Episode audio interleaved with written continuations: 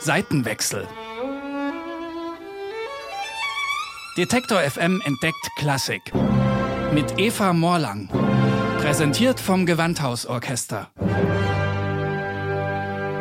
Im Seitenwechsel sprechen wir einmal im Monat über klassische Musik. Und das bedeutet in den meisten Fällen Musik, die vor zwei oder 300 Jahren geschrieben wurde. Komponisten, in den Zeiten natürlich meistens Männer, die längst tot sind. Dabei lebt die Klassikwelt natürlich weiter. Wahrscheinlich wird heute so viel komponiert wie nie zuvor. Nur ins Konzertprogramm und auch in diesen Podcast schafft es die zeitgenössische Musik selten. In der Klassikwelt spricht man auch von neuer Musik mit großem N. Und die hat beim Konzertpublikum wie auch bei vielen Musikern ein schlechtes Image. Woher kommt das? Wieso ist die neue Musik so ein Außenseiter? Um das besser zu verstehen, habe ich mit einem Musiksoziologen gesprochen und einer jungen Komponistin, die ein Ensemble speziell für zeitgenössische Musik leitet. Wenn man auf die Geschichte schaut, ist jahrhundertelang eigentlich zeitgenössische Musik die Musik. Stücke werden komponiert, zum Beispiel für eine Fürstenhochzeit oder eine Trauerfeier, und zum nächsten Anlass muss neue Musik her. Alte Noten herauszukramen kommt niemandem in den Sinn.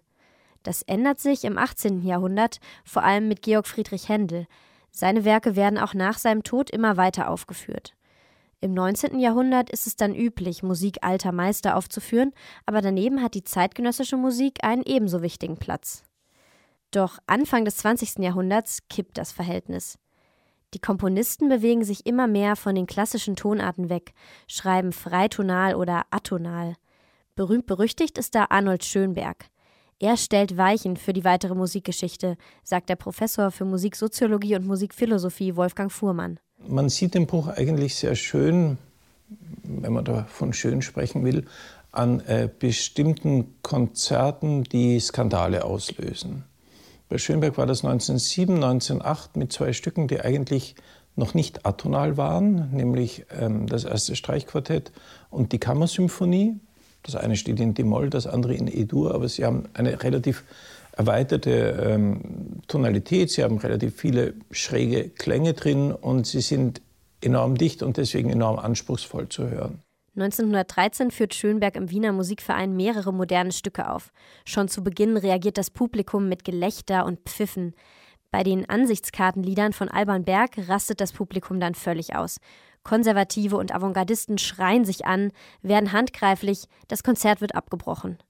Das Publikum ist verstört und Arnold Schönberg auch. Schönberg hatte spätestens seit diesen äh, Skandalkonzerten ein sehr gestörtes Verhältnis zum Publikum. Das ist übrigens nichts Neues. Auch Mozart, Beethoven und viele andere Komponisten hatten eine Distanz zum Publikum oder sagten, sie komponieren nicht, um dem Publikum zu gefallen.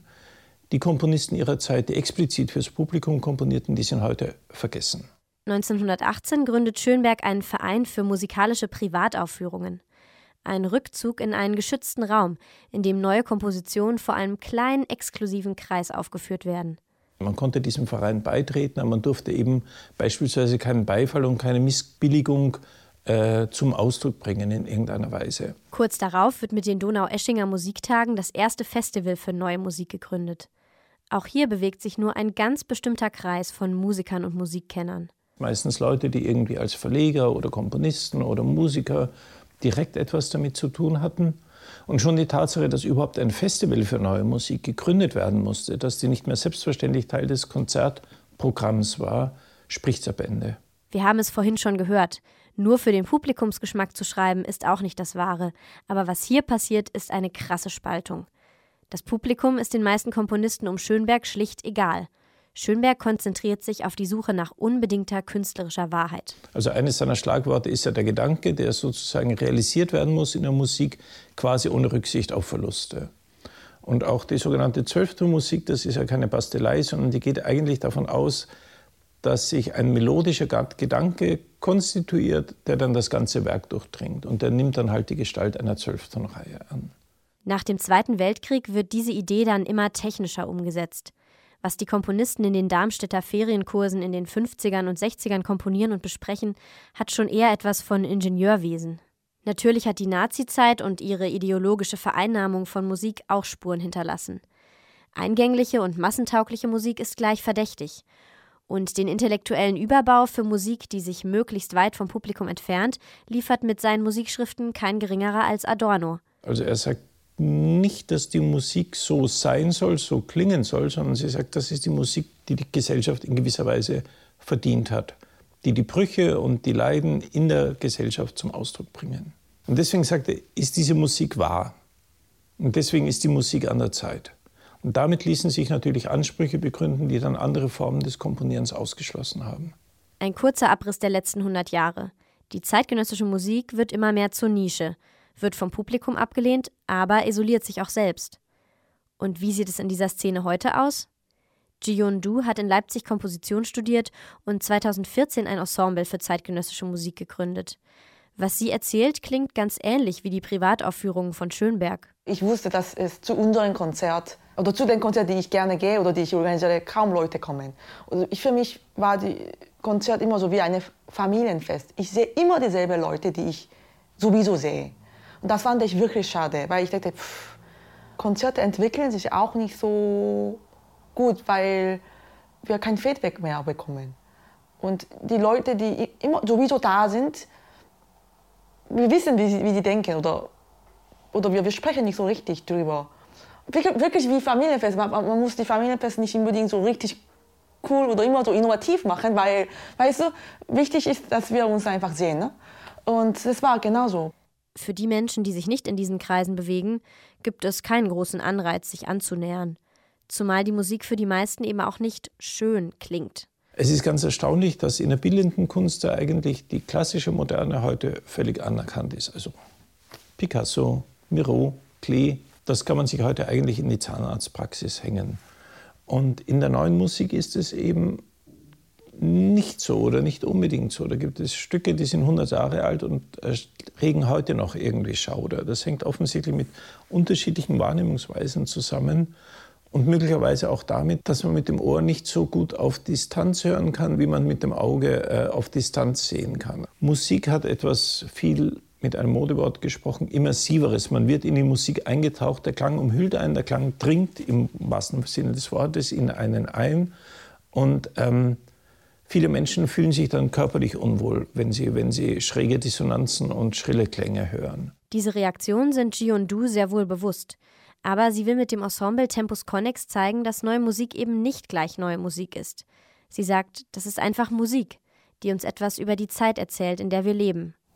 Ich hoffe, dass die Leute mitbekommen, dass, was es gerade passiert.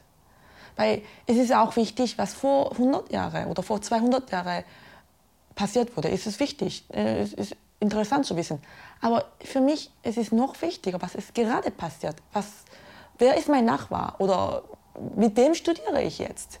Und worüber machen wir Gedanken heutzutage? Und was ist gerade passiert in Hongkong oder hier in Deutschland oder in Japan. Und auf diesen Grund möchte ich die Musik, die gerade komponiert sind, mehr auf die Bühne bringen. Das leuchtet ein. Aber was, wenn man Angst vor schrägen und anstrengenden Tönen hat? Alles eine Frage der Erwartung, findet du. Oh, es gibt keine Melodie oder es gibt keine schöne Melodie. Dann denkt man sofort, ach, schlecht. Aber weil man auf eine bestimmte Sache er erwartet hat. Deshalb, es ist bei Kindern so, die wissen gar nicht und die erwarten auf nichts. Und deshalb klingt für die Kinder viel interessanter. Melodie ist auch eine Sache, aber nur eine. Es gibt sehr vieles zu hören. Das Spannende an neu komponierter Musik ist ja auch, wir können gar nicht anders, als uns überraschen lassen. Es gibt oft noch keine Aufnahme, keinen Trailer, das Stück erklingt vielleicht zum allerersten Mal. Offenheit beim Publikum ist das eine, aber auf der anderen Seite sollten sich auch Komponistinnen und Komponisten nicht verschanzen. Um sich anzunähern, müssen eben beide Seiten mitmachen. Seitenwechsel. Detektor FM entdeckt Klassik. Mit Eva Morlang. Präsentiert vom Gewandhausorchester.